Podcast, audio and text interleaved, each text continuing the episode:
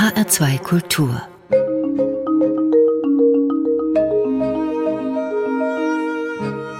Doppelkopf Heute am Tisch mit Stella Detjen, Mitleidende. Gastgeberin ist Andrea Seeger. Stella Detjen, Sie sind geboren 1970 in Frankfurt. Was waren Sie eigentlich für ein Kind? Das ist ja eine lustige Frage. Hallo, guten Tag. Ich denke, ich war ein ganz normales Kind, so ein Mittelstandskind.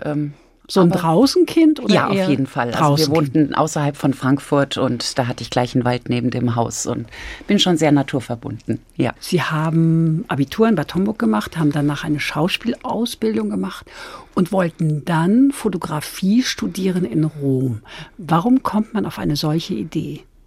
Na, ich musste Latein studieren, also ich durfte mit Latein anfangen in der Schule und da war das für mich ganz logisch, dass ich dann in Rom ende. Also Ach so. wenn ich jahrelang schon diese Texte übersetzen muss, dann wollte ich auch mit diesen Steinen spielen dürfen. Sie waren eine junge Frau, Schauspiel ausgebildet, ging nach Rom, die Wohnung war schon da und dann haben sie sich gedacht, Mensch, Stella, bevor das jetzt hier anfängt, fahre ich doch noch mal irgendwo hin.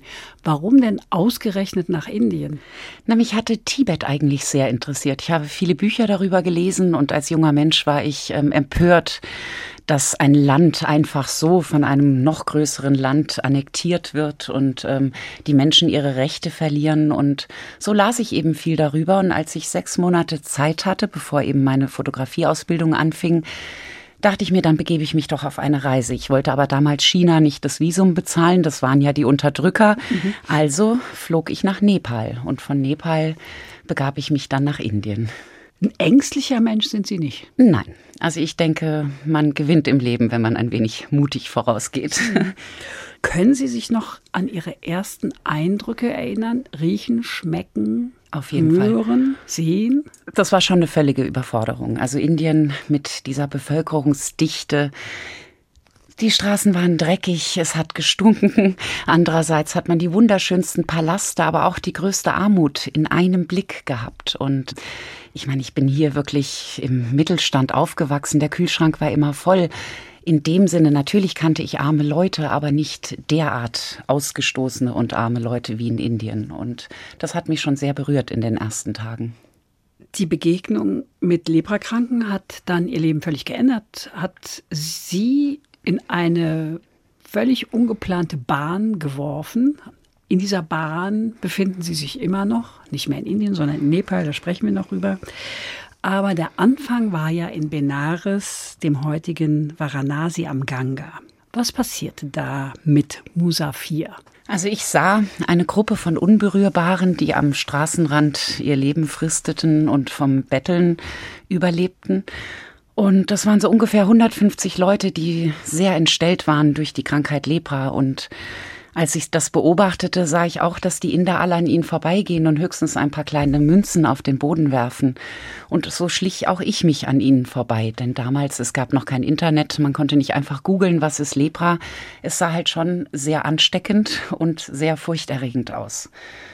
Ja, ein paar Tage später ging es mir dann selber nicht gut. Ich bekam Durchfall, wie das jeden Touristen ereilt in Indien und konnte de facto nicht mehr weiterlaufen. Ich brach auf der Straße zusammen, hielt mir den Bauch und auf einmal stand ein alter, weißhaariger, lepraerkrankter Mann aus dieser Bettlerreihe auf, kam auf mich zu und fragte, ob er mir helfen könne. Und das hat mich in dem Moment so beeindruckt, denn ich war ja die reiche Touristin, die hier einfach mal durchs Land fuhr mit Geld in der Tasche und eigentlich hätte er mich ja auslachen können, dass ich jetzt mal ein paar Probleme habe und bot mir seine Mitmenschlichkeit und Hilfe an. Er segnete mich und nach einiger Zeit ging es mir auch besser. Ich konnte dann wieder aufstehen und ging von dannen konnte diesen Mann und seine Großzügigkeit aber nicht vergessen. Ich habe die ganze Nacht nicht geschlafen und dachte, wie kann ich mich dafür revanchieren? Es war ja wie verkehrte Welt. Da kommt der Ärmste und bietet der Wohlhabenden seine Hilfe an. Na, und am nächsten Tag ging ich dann zu ihm hin, äh, mit ein paar Geschenken bewaffnet, denn ich wollte ihn nicht mit Geld brüskieren und übergab ihm so ein T-Shirt und ein paar Dinge und versuchte mit Händen und Füßen ein Gespräch anzufangen. Und Gott sei Dank war da ein junger Lepramann, der ein wenig Englisch konnte und der übersetzte dann für mich. Und so fragte ich den alten Mann, wie er denn hieße. Und der antwortete mir, mein Kind, seit 40 Jahren fragt kein Mensch mehr nach meinem Namen. Warum willst du ihn wissen? Und das war wirklich wie eine Ohrfeige in mein Wohlstandsgesicht. Also ich habe noch nie einen Menschen getroffen, der seinen Namen nicht mehr auszusprechen wagt. Und so begann unser erster Kontakt. Also damals wusste ich natürlich noch nicht, dass ich da mit einem Projekt ende. Aber ich dachte mir, die Zeit, die ich noch in Benares habe, kann ich diesen Menschen zumindest gute Gefühle vermitteln, ihnen Menschlichkeit geben und ihnen zeigen, dass sie in meinen Augen eben auch gleichwertige Menschen sind. Wir machen jetzt mal Sprünge. Also mhm. die Leprakranken sind dann auf dem LKW abtransportiert worden. Sie sind mitgefahren. Das lassen wir jetzt mal alles aus. Wer das lesen will, kann das auch in Ihrem Buch nachlesen. Unberührbar, mein Leben unter den Bettlern von Benares. Das haben Sie geschrieben. Ich habe es gelesen und an manchen Stellen ist es mir wirklich schwer gefallen. Sie beschreiben, dass Sie die öffentlichen Toiletten benutzen, vor Ekel würgend und manchmal erbrechend. Sie waschen sich im Fluss, Abwässer werden dort hineingeleitet, Leichen treiben vorbei und Kadaver, Aasgeier warten. Wie haben Sie das ausgehalten? Tja, mir blieb ja im Prinzip keine Wahl. Also es war halt so. Und naja, Sie hätten ähm, nach Hause fliegen Natürlich, können. klar. Aber da hatte ich ja dann schon ähm, Freundschaft mit diesen Leprakranken, mit den Unberührbaren geschlossen und denen ging es ja wesentlich schlechter. Also wie gesagt, allein dieses Gefühl, man hat das Rückflugticket in der Tasche und kann notfalls nach Hause, das hilft ja schon, um ähm, Dinge dann auszuhalten. Sie sind selber auch krank geworden. Ja, natürlich. Das bleibt nicht aus, das ist ganz klar. Aber ich habe mich auch wieder erholt. Also und äh, vertrauen Sie da auf Ihre Selbstheilungskräfte oder nehmen Sie da schon mal auch einen Arzt in Anspruch? Also ich bin natürlich leider auch schon im Krankenhaus gelandet, aber ich versuche eben viel zu tun, indem ich gesund lebe und positiv denke und ähm, ja, versuche Krankheiten zu vermeiden. Also Sie haben eine Zeit lang auf dem Boot gewohnt. Mhm. Das war schön, aber Sie haben das auch nicht gut gesundheitlich vertragen. Ja, also Indien ist schon eine Packung. Also vor allem, wenn man dann mit armen Leuten zusammenlebt. Und ich habe eben nicht in einem Hotel genächtigt, sondern entweder auf dem Boot oder dann in indischen Familien, also eben ganz normal gelebt. Und ähm, da bleiben natürlich solche Dinge nicht aus. Aber es gehört anscheinend dazu. Und der Körper wird auch stärker. Also ich denke, mittlerweile ist mein Körper halb asiatisch, halb deutsch. Stella Detchen, es gab äh, durchaus unterschiedliche Szenen in dem Buch. Es gibt viele Scheußlichkeiten. Ich finde diese Unterwelt, ja, wo unter dem Beton die Erde weggehoben ist und da sich Leben abspielt. Also das finde ich sehr, sehr hart. Und auch da haben sie gelebt. Ja, also ich habe mitbekommen, wie dort die Kinder auf die Welt kommen, eben von Frauen, die auf der Straße leben wie sie dort aufwachsen müssen, chancenlos, weil sie keine Schule besuchen können, keine Bildung genießen dürfen. Aber ich muss sagen, man darf an diesen Dingen nicht verzweifeln, denn man kann ja eingreifen. Es gibt ja Möglichkeiten, das zu ändern. Natürlich kann ich nicht ganz Indien oder alle Leprakranken Indiens retten, aber ich kann den berühren, den ich erreiche und versuchen, dessen Leben zu wandeln. Beschreiben Sie doch mal diesen Gebäudekomplex, bitte. Na, das war einfach ein, ein nicht fertig gebautes Gebäude, das halb verrottet, wie so ein, ein altes Gerüst sozusagen, dort verwitternd in der Gegend stand und unten sammelte sich Schmutzwasser, das heißt, da schwammen sogar Fische drin und alle möglichen Kreaturen. Es hat sehr, sehr gestunken. Es war wahrscheinlich auch sehr, sehr ungesund dort. Ja, es war schon sehr scheußlich. Aber wie gesagt, wir haben dann diese Kinder von der Straße geholt. Auch für die Leprakranken ist es mir gelungen, zumindest für diejenigen, die sich ähm, Häuser in Leprakolonien bauen wollten, das zu tun oder auch manche wieder in ihre Dörfer zurückzubringen. Sie haben Schockierendes erlebt, zum Beispiel die Geschichte mit Dasu, der da liegt. Ja, also es ist leider oft passiert, dass die Leprakranken Maden in ihren Füßen, in ihren Wunden hatten. Am Anfang traf, als ich diese Menschen traf, hatten sie zum Teil Plastiktüten um ihre Füße herum, damit eben, das stinkt ja sehr, eine solche madenbefallene Wunde, damit eben ihre Bettler, Nachbarn sich nicht beschweren. Und sobald diese Tüte dann abgenommen wurde, wuselten überall diese Maden auf dem Boden herum.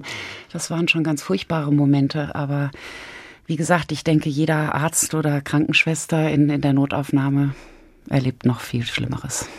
Wie ist das Leben dort strukturiert? Unter den Leprakranken. Die haben ihre ganz festen Strukturen. Es gibt einen Bettlerkönig sozusagen, der die Gewalt über die anderen hat. Die müssen dann auch einen kleinen Obolus ihm abgeben von dem erbettelten Geld. Es gibt Anführer, Es gibt dann aber auch die alten Frauen, die sich dann mit versorgen lassen von anderen Leprakranken und dafür ihnen das erbettelte Geld geben. Also die haben sich schon organisiert, denn sie sind ja völlig herausgefallen aus der Gesellschaft. Also in dem Moment, als Lepra sichtbar ausbrach bei diesen Frauen und Männern, mussten sie ihre Dörfer verlassen, ihre Familien zurücklassen, denn die Familien hätten nie wieder irgendwas verkaufen können oder die Kinder irgendwann mal verheiraten können, wenn das Stigma Lepra auf dieser Familie liegt.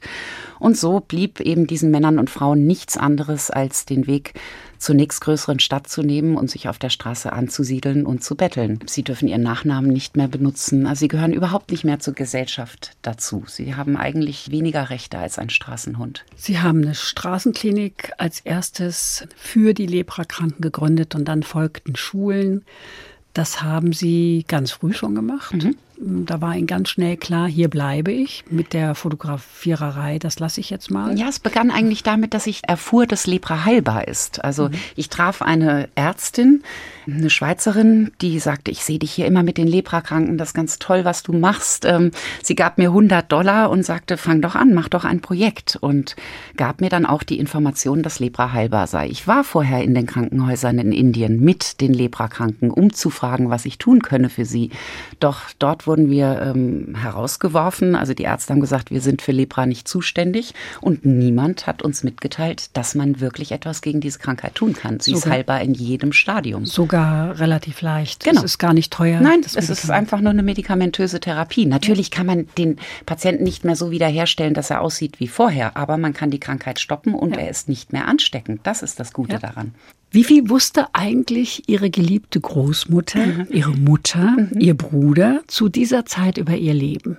Naja, also das ging über Briefe. Also damals war ein Telefonat noch etwas sehr, sehr Kostbares. Also ich habe vielleicht einmal im Jahr oder zweimal im Jahr ganz schnell angerufen und gesagt, ich lebe noch und dann wieder aufgelegt. Das heißt, ich habe über Briefe kommuniziert.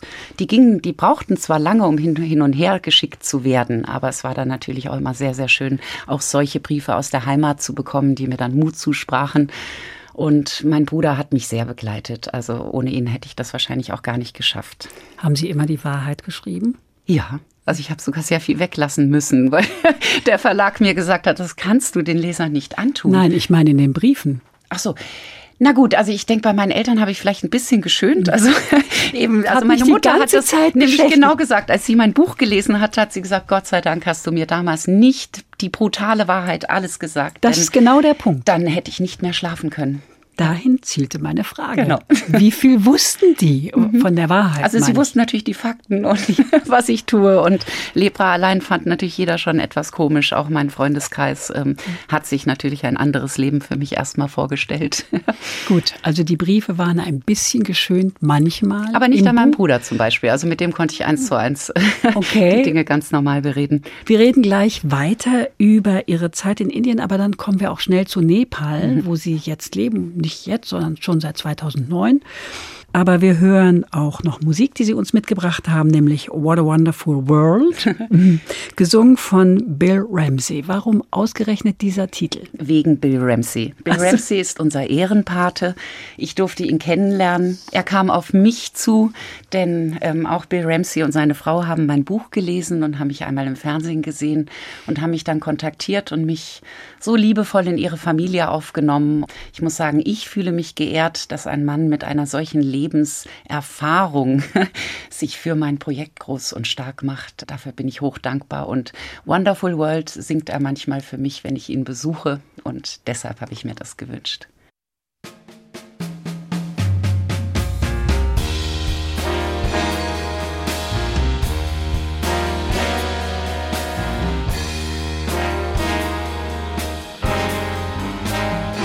I see fields of green red roses too. I watch them bloom for me and for you, and I think to myself, what a wonderful world. I see skies of blue, clouds of white, the bright, blessed day and the dark sacred night And I think to myself, what a wonderful world.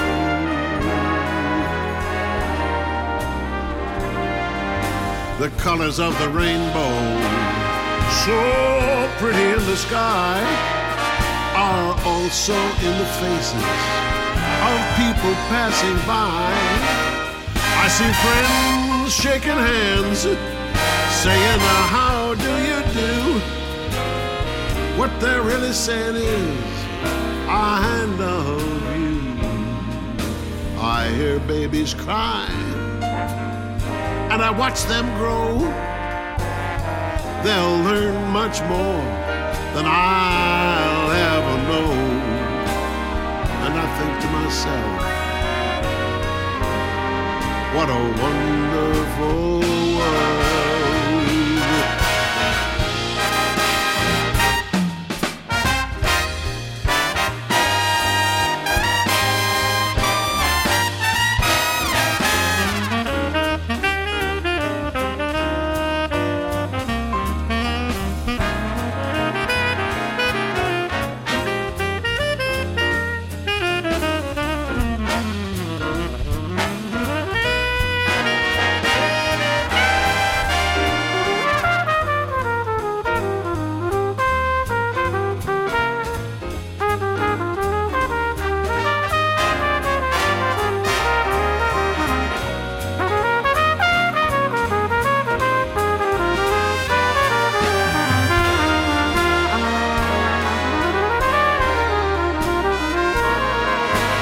Colors of the rainbow, so pretty in the sky, are also in the faces of people passing by.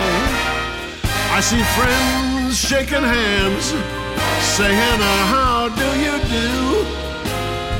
What they're really saying is, I love you. I hear babies cry, and I watch them grow they'll learn much more than I'll ever know. And I think to myself, what a wonderful world. And I think to myself, what a wonderful world.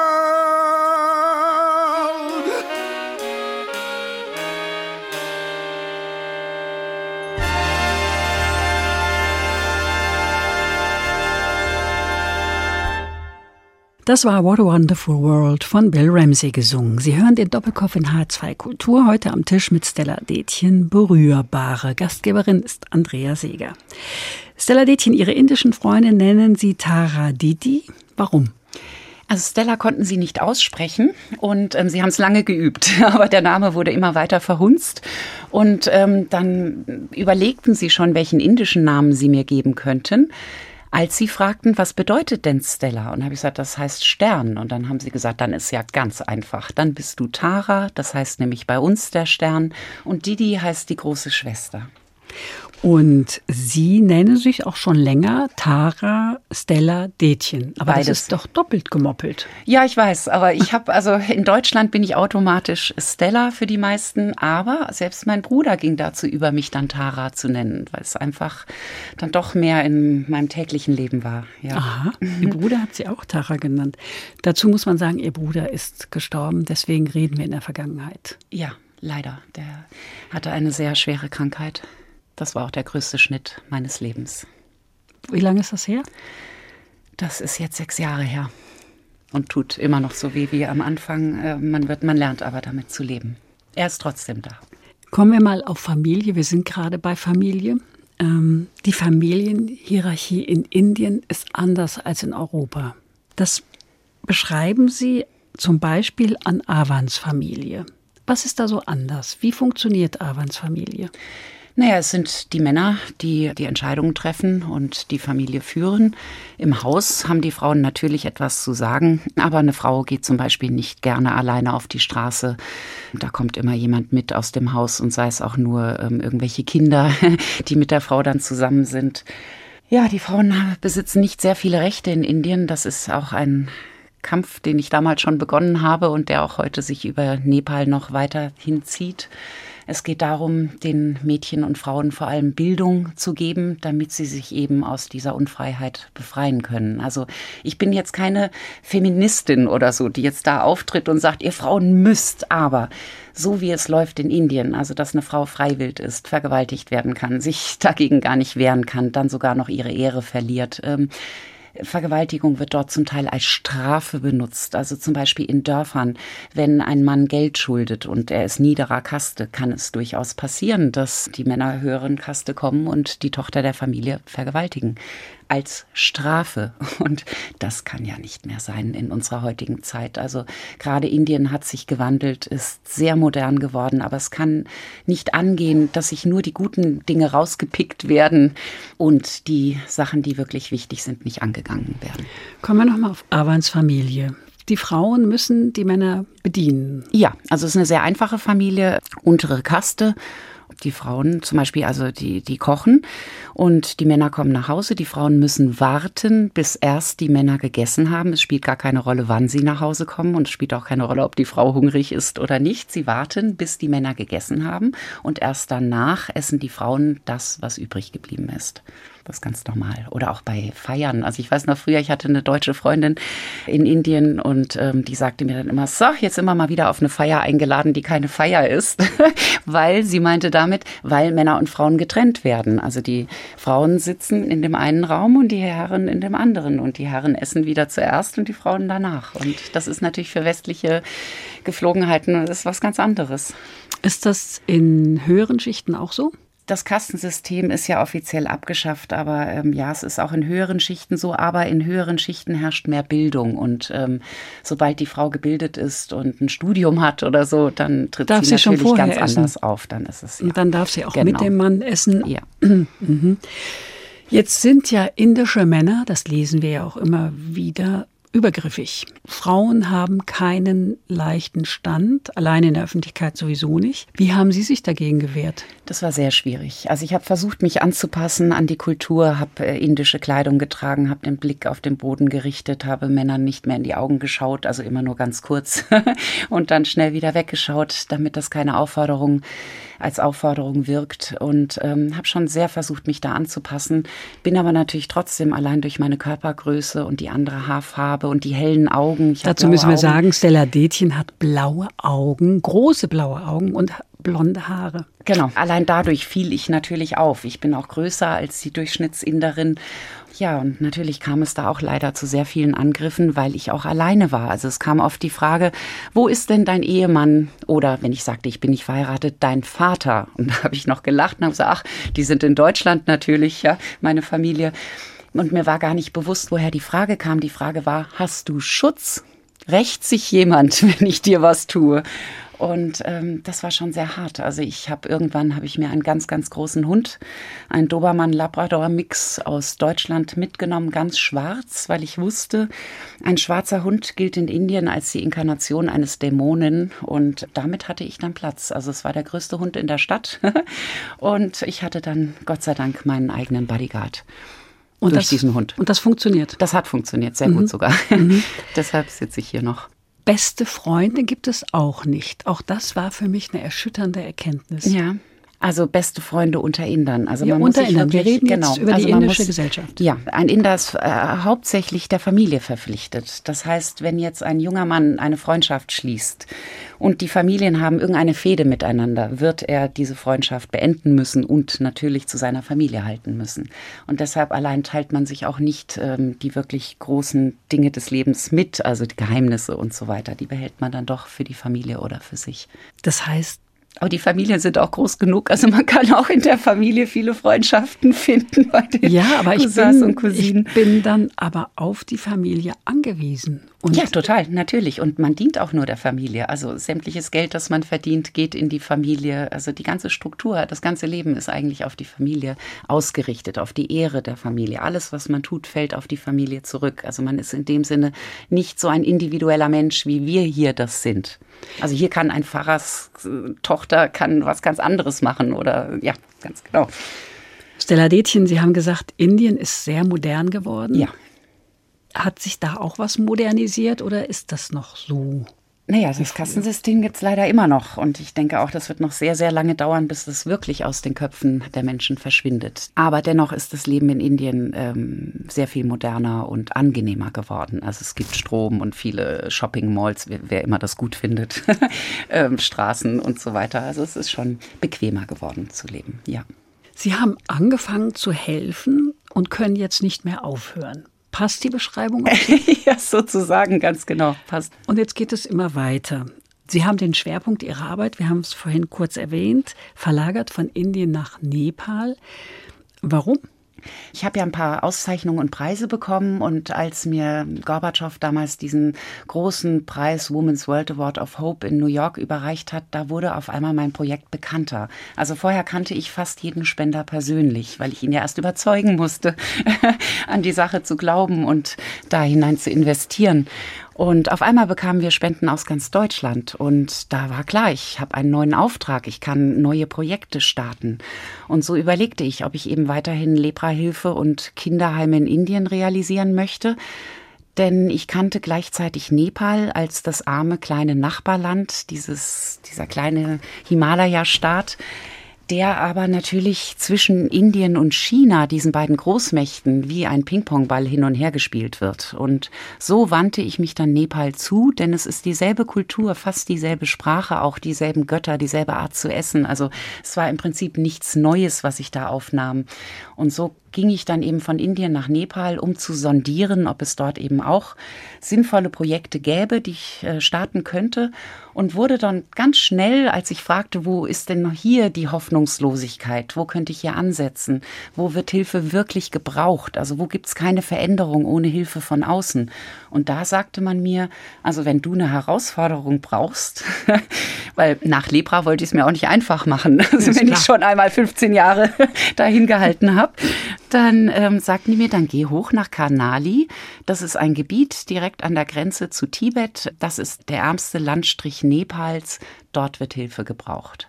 Und genau so war es. 55.000 Menschen leben dort auf 3.600 Quadratkilometern ohne Straßen, ohne Strom, ohne Zugang zu sauberem Trinkwasser, weitgehend ohne ärztliche Versorgung. Ja, ja da muss Stella Detjen ran. Das ja, ist klar. Also das war wirklich mittelalterlich. Also Armut kannte ich aus Indien, aber eine ganz andere Armut. Also im Slum zum Beispiel, wenn dort Menschen leben, die teilen sich das Essen noch. Ähm, die leben natürlich auch vom Tagelohn oder vom Betteln. Aber irgendwie geht's äh, doch noch vorwärts. Da oben in Mugu, die Menschen arbeiten hart, die leben von der Landwirtschaft. Das sind aber Terrassenfelder ganz klein in den Berg gehauen, zum Teil auf 3000 Metern. Da gibt es dann keine großen Ernten und sie haben natürlich auch keinerlei Gerätschaften. Also die graben den Acker nicht mit den Händen, aber mit selbst gebasteltem Gerät um. Das sieht aus wie vor 100 Jahren äh, ihre Pflüge. Also ich sage immer, meine Omi hatte wahrscheinlich in ihrer Jugend einen moderneren Flug als das, was ich in Mugo kennengelernt habe. Und das heißt, die Menschen arbeiten zwar hart vom Tagesanbruch bis zum Sonnenuntergang, aber es bleibt kaum etwas übrig. Ähm, es bricht immer wieder Hunger aus. Und es müssen einfach Lösungen geschaffen werden, dass all diese Menschen 55.000 nicht abwandern müssen. Also ich werde immer wieder gefragt, ja, warum gehen die da nicht woanders hin? Das ist aber Sollen sehr, sich in den Flieger setzen genau, das ist aber sehr vermessen, denn also erstens gehört ihnen dort oben das Land. Sie leben seit Generationen dort, haben dort auch ihre Identifikation natürlich mit allem und viele können nicht lesen und schreiben, haben keinerlei Ausbildung. Was sollten sie denn in Kathmandu arbeiten? Außerdem ist Kathmandu voll. Das ist ein ein Moloch geworden. Sie leben in Kathmandu. Mhm. Wie leben Sie? Auch ganz einfach eigentlich. Also ich habe eine kleine Wohnung, zwei Zimmer und natürlich jetzt auch keine Waschmaschine oder solche schicken Dinge, die man in Deutschland besitzt. Aber ich würde sagen, so ganz normal Nepali-Mittelklasse. Und Sie waschen Ihre. Mit der Hand alles, genau, ja. Aber nicht am Fluss. Nein, nein, nein, um Gottes Willen. nein, ich habe einen Wassertank auf dem Dach, da kommt dann Wasser runter. Ähm, und das wird alles mit der Hand gewaschen. Aber ich gebe offen zu, in Deutschland, also meine tollste Maschine ist die Waschmaschine. ja. Sie haben einen Sohn, Stella Detchen, Ja. der ist erwachsen in Indien zur Schule gegangen. Erst ist er auf eine normale indische Schule gegangen oder auf ein Internat? Nee, auf eine ganz normale. Also damals, wie gesagt, wir reden ja hier von vor 25 Jahren, ähm, das, da gab es in Benares keine tollen, guten englischen oder sonst was Schulen. Nein, das, er war dann der einzigste Weiße in der normalen indischen Dorfschule. Ja, das war sehr schwer. Für ihn war es schwer. Ja, also wir haben es ja eben andersrum erlebt. Als einziger Weißer ist man natürlich auch ein Ausgegrenzter und ähm, ander- andersfarbig. Haben Sie manchmal das Gefühl gehabt, Sie haben ihm zu viel zugemutet? Nein, nein, Nicht? nein. Was nein. sagt er? Also ich denke, er ist damit sehr glücklich, denn er hat sehr viele Erfahrungen gemacht. Also er hat das Leben aus so vielen Blickwinkeln kennengelernt und ähm, er weiß auch, dass dass man vielleicht sein Seelenheil nicht an den materiellen Dingen verhaftet, sondern dass das, was im Leben wertvoll und schön ist, sogar umsonst ist, nämlich die Liebe. und so denke ich mir, äh, für ihn ist auch Rassismus kein Thema oder ein Mensch, ob, ob der jetzt ein Bein hat oder nicht, ähm, das ist jetzt kein Herabwürdigungsmerkmal oder so. Also er ist sehr bodenständig aufgewachsen, würde ich sagen. Wir sprechen gleich weiter über Ihre Arbeit in Nepal, aber erst hören wir eine weitere Musik von Schiller und zwar gesprochen von Otto Sander, Winkt dir die Liebe, der Prophet. Warum das? Na, weil ich denke, man kann die Liebe nicht oft genug äh, anpreisen in unserer heutigen Welt.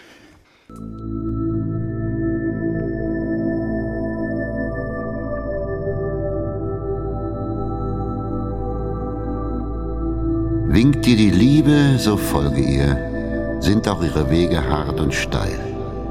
Und umfahren dich ihre Flügel, so ergib dich ihr, mag auch das unterm Gefieder verborgene Schwert dich verwunden. Und redet sie mit dir, so trau ihrem Wort, mag auch ihre Stimme deine Träume erschüttern, wie der Nordwind den Garten verwüstet.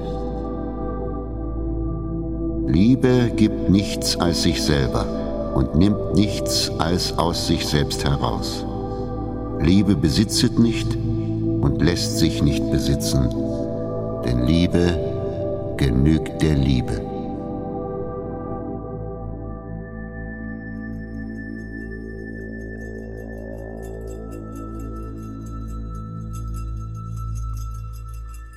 Das war Otto Sander mit seiner markigen Stimme. Sie hören den Doppelkopf in HR2 Kultur heute am Tisch mit Stella Detjen, Stimme der Ausgestoßenen. Gastgeberin ist Andrea Seeger. Stella Detjen, beschreiben Sie uns doch mal bitte diese Bergregion in Nepal.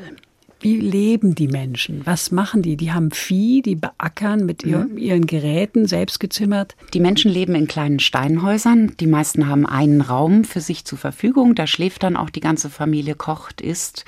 In der Mitte ist eine offene Feuerstelle, die dient zum Kochen, Heizen und als Licht. Ja, und die Frauen, die müssen natürlich jeden Tag, weil es kein fließend Wasser und keinen Strom gibt, loslaufen, das Wasser besorgen von der nächstgelegenen Quelle, die kann aber auch ein, zwei Stunden entfernt sein. Und sie muss das Holz besorgen eben zum Kochen und zum Heizen und für das Licht. Daneben gibt's natürlich noch die Feldarbeit. Die Leute haben ähm, Viehzeug, Buffalos, Hühner, Schafe und Ziegen. Und Dennoch, der Großteil der Menschen dort oben, die leben von der Landwirtschaft, denn es gibt kaum Handel oder Wirtschaft, also es gibt sonst keinerlei Jobmöglichkeiten. Selten wird mal was gebaut, dann kann man vielleicht auf der Baustelle sich einen Job ergattern oder als Träger. Das war's aber schon. Das heißt, die meisten Familien haben sogar männliche Angehörige, die abwandern, meistens nach Indien, um dann dort eben als Tagelöhner auf Baustellen oder an den Bahnhöfen als Kuli ihr Geld zu verdienen. Die Menschen dort glauben an Berg- und Flussgötter. Im Haus darf man nicht bluten, das bringt Unglück. Das heißt, wenn die Frauen ihre Tage kriegen, müssen die weg. Ja, das war eine sehr erschreckende Entdeckung. Denn natürlich, wir haben unsere Projekte dort gestartet, Hygieneprogramme, Toiletten gebaut und so weiter, ähm, Einkommensförderung, landwirtschaftliche Programme gestartet. Und auf einmal zog mich eine Frau, die ich schon beim allerersten Mal kennenlernte und die mich sehr beeindruckt hat, die heißt Su Sushila. Wir trafen uns, weil wir beide Mütter sind und wir haben auch dieselbe Art von Humor. Also wir können sehr zusammen lachen. Sie ist sehr ironisch, das schätze ich. ja, auf einmal sagte sie mir, weißt du, es ist alles ganz toll mit den Solarlichtern und so weiter, aber unser größtes Problem ist die Kindsgeburt. dann habe ich gesagt, wieso? Weil es hier keinen Arzt gibt. Und dann sagt sie, nein, es ist noch schlimmer. Also Sie müssen die Kinder im Kuhstall bekommen.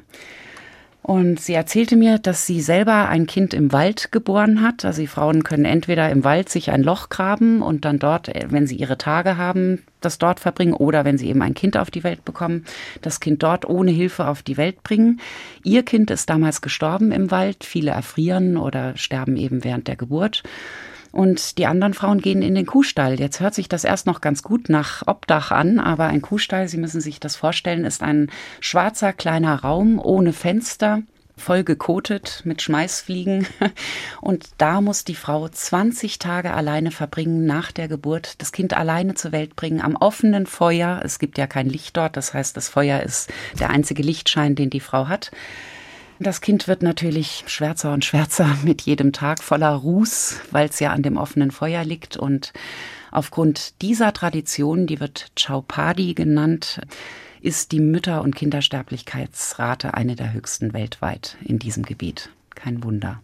Als ich die Frauen traf, die jetzt hochschwanger in diese Kuhstelle müssen, die zitterten vor Angst. Also für sie war das Schlimmste ihres Lebens, ein Kind zu gebären denn sie wussten nicht, ob sie das überleben. Fast jede Familie hat dort schon jemanden verloren, entweder Mutter oder Kind. Und als ich das hörte, dachte ich mir, um Gottes Willen, was wollen wir denn da machen? Wir können ja hier nicht antreten und die Traditionen brechen. Ich kann ja nicht als Ausländerin hier hinkommen und sagen, alles, was ihr glaubt, ist falsch. Und so überlegten und diskutierten wir lange hin und her. Und ich kam dann auf die Idee, den Schamanen an Bord zu holen. Wir sprachen mit ihm und fragten ihn, ob er das denn akzeptieren könnte, wenn wir ein Gemeinschaftshaus bauten, also sprich ein Geburtshaus für die Frauen zur Nutzung. Aber das nannten Sie Gemeinschaftshaus? Genau, einfach erstmal, um vorsichtig zu sein. Ich wollte Sie nicht überfordern. Genau. Genau. Und der Schamane überlegte und sagte, na ja, also solange ihr keine Götterstatue da reinstellt, kann ich das erlauben, weil so kann der Gott ja auch nicht erzürnt sein, wenn Blut fließt. Ich habe gesagt, das haben wir eh nicht vor. Wir arbeiten weder missionarisch noch politisch. Und damit war das abgesegnet. Ich habe dann den Schamanen gleich noch zum Bauleiter gemacht, einfach um ihn wirklich an Bord zu haben. Ja, und das Haus wurde innerhalb eines Jahres fertiggestellt. Es ist ja alles Handarbeit dort oben. Das heißt, wir müssen den Stein aus dem Felsen holen, dann passend klopfen, dass er eben ins Mauerwerk passt. Deshalb dauert natürlich das ungefähr ein Jahr. Die ganze Dorfgemeinschaft arbeitet mit. Also mittlerweile haben wir schon 15 Geburtshäuser und wir machen das immer so, dass die Dorfgemeinschaft das Land zur Verfügung stellen muss, denn Back to Life möchte kein Großgrundbesitzer in Nepal werden. Es geht um die Hilfe zur Selbsthilfe. Das heißt, das Land muss von der Gemeinschaft kommen und die Haushalte senden auch jeweils eine Person auf die Baustelle zum Mitarbeiten, damit sie sich eben wirklich damit identifizieren, damit das aus Eigeninitiative geschaffen wurde wurde und nicht einfach hingezaubert wurde. Und damit wird das natürlich auch wesentlich besser erhalten. Und mhm. die Leute sind sehr stolz drauf. Sie eröffnen Ihr 15. Geburtshaus. Wie viele braucht es noch? Naja, also ich denke, für die Region fünf bis sieben würden wir noch brauchen für die ganze Region. Und dann könnten wir in die nächste Region gehen. Haben Sie schon Zahlen? Hat die Kindersterblichkeit abgenommen? Die hat abgenommen. Wir erheben auch Zahlen. Wir erheben aber jetzt die Zahlen erst seit zehn Jahren. Wir sind gerade neulich durch äh, sehr viele Haushalte, ich glaube 2000 Haushalte, und haben eine große Dokumentation gestartet. Und sobald diese Zahlen ausgewertet sind, werden wir sie auch veröffentlichen. Denn das ist ja ein in sich abgeschlossenes Gebiet. Also früher ging keine Straße rein oder raus in diese große Bergregion. Und das heißt, es gibt eine wunderbare Chance, eben Daten zu erheben. Und natürlich, also wir haben jetzt über 2000 Kinder schon geboren, gesund. Das heißt, wir haben da schon einiges erreicht. Ja. Das ist toll. Ja. Und die Frauen in ihren Geburtshäusern sind die alleine oder haben Sie auch Hebammen? Wir haben Hebammen. Wir bilden auch junge Frauen aus zur Hebamme. Natürlich bevorzugterweise aus diesem Gebiet. Denn wir finden natürlich auch kaum jemanden, der bereit ist, in dieser Bergregion zu arbeiten. Man muss da schon geboren sein. Also es ist furchtbar kalt dort. Das Leben ist sehr karg, sehr hart. Insofern, da muss man schon dafür gemacht sein. Das heißt, wir bieten das jungen Frauen aus Mugu an. Für neun haben wir schon diese Ausbildung bezahlt und natürlich geben wir ihnen auch Weiterbildung. Und so haben wir in jedem Geburtshaus zwei Hebammen und eine Assistentin. Das heißt, Sie schaffen Arbeitsplätze? Ja. Sie schaffen ja auch auf dem Bau Arbeitsplätze. Ja, also wenn ja, Sie ja. bauen und mhm. sagen, aus jeder Familie kommt genau. einer, gibt es ja auch Geld für die Arbeiter. Mhm. Also Sie müssen ja da eigentlich. Ich meine, wir brauchen natürlich auch versierte Bauarbeiter. Es Ja. ist sehr schwierig, aus dem Tiefland dann zu motivieren, dass sie da hochgehen für ein paar Monate. Aber das klappt eigentlich ganz gut so in der Gesamtpackung. Und was ist Ihre Zielsetzung? Sie bleiben da erstmal. Ja, ja, erstmal kam das Erdbeben 2015. Da hatten wir ja schon fünf Jahre Projektarbeit auf den Schultern. Da war ganz klar, dass sich der Auftrag verdoppelt und verdreifacht. Und dann jetzt die Corona-Zeit, ähm, die das Land oder die Menschen noch mal so viel ärmer gemacht hat. Auch das hat unseren Auftrag verlängert, auf jeden Fall. Also ich denke schon, dass ich mein Leben lang mit Nepal sehr beschäftigt sein werde. Ich habe Bilder gesehen, da sind Sie mit Müttern und Kindern. Das sind sehr schöne Bilder. Das macht Sie glücklich, oder? Ja, auf jeden Fall. Also wenn man Frauen die Chance gibt, in Würde ein Kind auf die Welt zu bringen und ähm, in Sicherheit, dann ist das schon ein sehr gutes Gefühl. Weil wir alle haben das ja auch. Also ich meine, für uns hier ist es sowas ganz Normales, ja. Äh, die, die Frauen hier kriegen noch Werbegeschenke, wenn sie ein Kind auf die Welt bringen. Und ähm, ja. Denken Sie manchmal, wenn Sie in Deutschland sind, Sie kommen ja mindestens einmal im Jahr, warum sind die Leute hier nicht dankbarer? Das wundert mich immer wieder. Also im Prinzip könnte jeder Deutsche jeden Morgen Hurra schreien, wenn er aufwacht. Aber natürlich ist das jetzt auch sehr vermessen. Jeder Mensch trägt sein Päckchen und seine Probleme und empfindet die auch natürlich genauso stark wie der andere. Und deshalb ist das wahrscheinlich nicht so. Aber ganz generell haben wir halt hier schon einen Standard, der ist einsame Spitze. Stella Detjen, Sie haben vorhin gesagt, es- gibt ja immer die Möglichkeit, etwas zu verändern. Die Dinge sind zwar hart, aber ich habe die Möglichkeit, es zu ändern. Und das gibt mir Kraft. Was gibt Ihnen sonst noch Kraft? Das ist schon die Liebe. Also ich denke, jeder hat so eine Quelle in sich, die muss man halt finden. Und sobald man die gefunden hat, kann man sie auch anzapfen. Und daraus schöpft man dann Kraft. Also Liebe wird ja nie weniger. Sind Sie ein gläubiger Mensch? Ja, schon. Es hat sich natürlich ein bisschen gemischt jetzt, weil ich halt die Hälfte meines Lebens nun in Asien verbracht habe und dann natürlich auch viel mit Hinduismus und Buddhismus in Berührung kam. Aber ich schätze es, wenn Menschen sich einem wertvolleren Leben hinwenden und Gutem zustreben. Und da ist mir das dann im Prinzip egal, welchem Glauben dieser Mensch angehört. Hauptsache, er strebt nach Höherem. Sie haben mal im evangelischen Religionsunterricht einen Film über Mahatma Gandhi gesehen. Der hat Sie beeindruckt, ne? Ja, das war der Einstieg. Also ich sag jetzt dem Pfarrer noch, den ich immer noch kenne, Sie sind schuld. Sie haben diesen Samen da reingelegt damals, ja. Das hat mich sehr beeindruckt damals, dieser Was Film. Auch, dass ein einzelner Mensch so viel erreichen kann. Das allein zeigt ja, man soll es versuchen. Ich habe mir auch als junger Mensch eine schönere Welt gewünscht, aber nur mit Wünschen ist es nicht getan. Und wenn Sie nach Deutschland kommen, was fehlt Ihnen dann am meisten? Die Menschen, das Bunte, das Lebendige. Also es ist schon mehr los dort auf der Straße oder ne, allein meine Nachbarn. Ich weiß immer ganz genau, wie es meinen Nachbarn geht, weil ich es höre. Alle Fenster sind offen, ich kriege deren Gespräche mit, ich weiß, ob sich die Zähne geputzt haben oder nicht. Das ist hier in Deutschland nicht der Fall natürlich. Und was machen Sie, wenn Sie in Deutschland sind? Na, da muss ich schnöde Geld sammeln. Also beziehungsweise über die Projekte sprechen, äh, versuchen Sponsoren zu werben und Patenschaften ähm, an den Mann und an die Frau zu bringen und eben die Projekte zu sichern. Ja.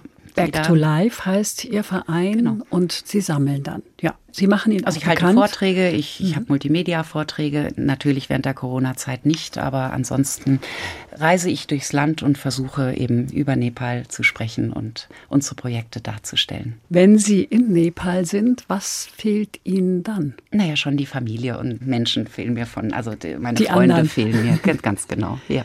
Und ab und zu was zu essen, also be beziehungsweise besondere Dinge zu essen, die ich dort nicht bekomme. Was essen Sie da? Reis, eigentlich die ganze Zeit. Also zu Hause koche ich auch mal Nudeln und solche Sachen oder zauber irgendwas aus Kartoffeln, aber ansonsten ist eigentlich dreimal am Tag Reis, ja. Oh, Und womit? Reis mit Dahl, mit Linsen und ähm, Gemüse. Sehr gesund. Das heißt, Sie sind Vegetarier. Nein, eigentlich nicht. Also hier in Deutschland nicht.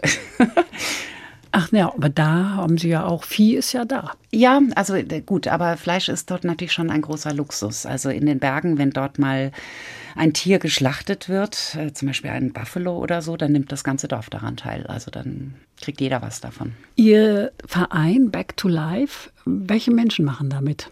Also in Deutschland sind wir ein eher kleines Team, um eben die Verwaltungskosten gering zu halten, so gering wie möglich. Denn natürlich möchte ich, dass von den Spenden so viel wie möglich dort unten eingesetzt werden kann. Deshalb sind wir hier schlank unterwegs. Und in Nepal habe ich 88 Mitarbeiter und Mitarbeiterinnen, alles Nepali. Und darauf lege ich sehr großen Wert, denn ich halte nichts davon, mit einer Horde Ausländer über ein Land herzufallen und denen vorzuschreiben, was wir glauben, was besser wäre. Also Lösungen wachsen eigentlich nur aus deren Möglichkeiten, Bedürfnissen heraus. Und das kann jemand, der dort lebt und von dort kommt, viel besser beurteilen. Und auch mein Team ist so engagiert, weil sie wollen ihr Land verändern. Also sie möchten ihren Anteil daran haben und arbeiten von morgens bis abends und setzen sich ein. Wir im, im Erdbeben, ich war, ich habe ihnen freigestellt. Ich habe damals gesagt, ihr seid ja genauso betroffen, eure Familien, auch euch sind die Häuser kaputt gegangen. Ihr könnt euch jetzt um eure Leute kümmern. Das ganze Team stand da, hat gesagt, nein, wir arbeiten. Wir mhm. machen jetzt unsere Projekte weiter. Stella Detjen, Sie sprechen sechs Sprachen fließend, darunter auch Hindi und Nepali. Wo sind Sie eigentlich zu Hause? Wo bin ich zu Hause? Naja, da, wo ich bin, ganz ehrlich. Also ich denke, meine Heimat trage ich mit mir selber rum. Was mögen Sie eigentlich überhaupt nicht leiden? Intoleranz. Allgemein? Ja. Und Ungerechtigkeit. Eine Musik haben wir noch und jetzt wird es ja ganz asiatisch. ja, genau. Und zwar von Anil Shahi. Erzählen Sie uns etwas über ihn? Ja, das ist ein Gitarrenkünstler aus Nepal, dort wahrscheinlich der berühmteste. Er hat mir seine Musik zur Verfügung gestellt, dass ich ähm, zum Beispiel kleine Videos damit vertonen darf. Da bin ich ihm sehr dankbar dafür. Und ja, für mich ist es einfach eben die Atmosphäre, die dort herrscht. Also zum Beispiel in Kathmandu, wir haben ja auch eine große Touristenszene. Wenn alles gut läuft, dann hört man genau diese Musik. Das ist die Musik, die abends gespielt wird in den Restaurants. Ansonsten ist, nee, ist Kathmandu eher so eine Rock City, also es wird sehr viel Rock gespielt. Aber damit kann ich mich sehr gut identifizieren. Das ist so ein bisschen Fusion, viele klassische Instrumente, ja, asiatisch klassische Instrumente, die da miteinander spielen. Wir hören das Stück On the Path to Wisdom von der Platte. Sound of Wisdom. Bevor wir die Musik aber jetzt hören, möchte ich mich bei Ihnen bedanken, Stella Detchen, für dieses berührende und anrührende und wirklich schöne Gespräch. Danke Ihnen fürs Zuhören, sagt Andrea Seeger.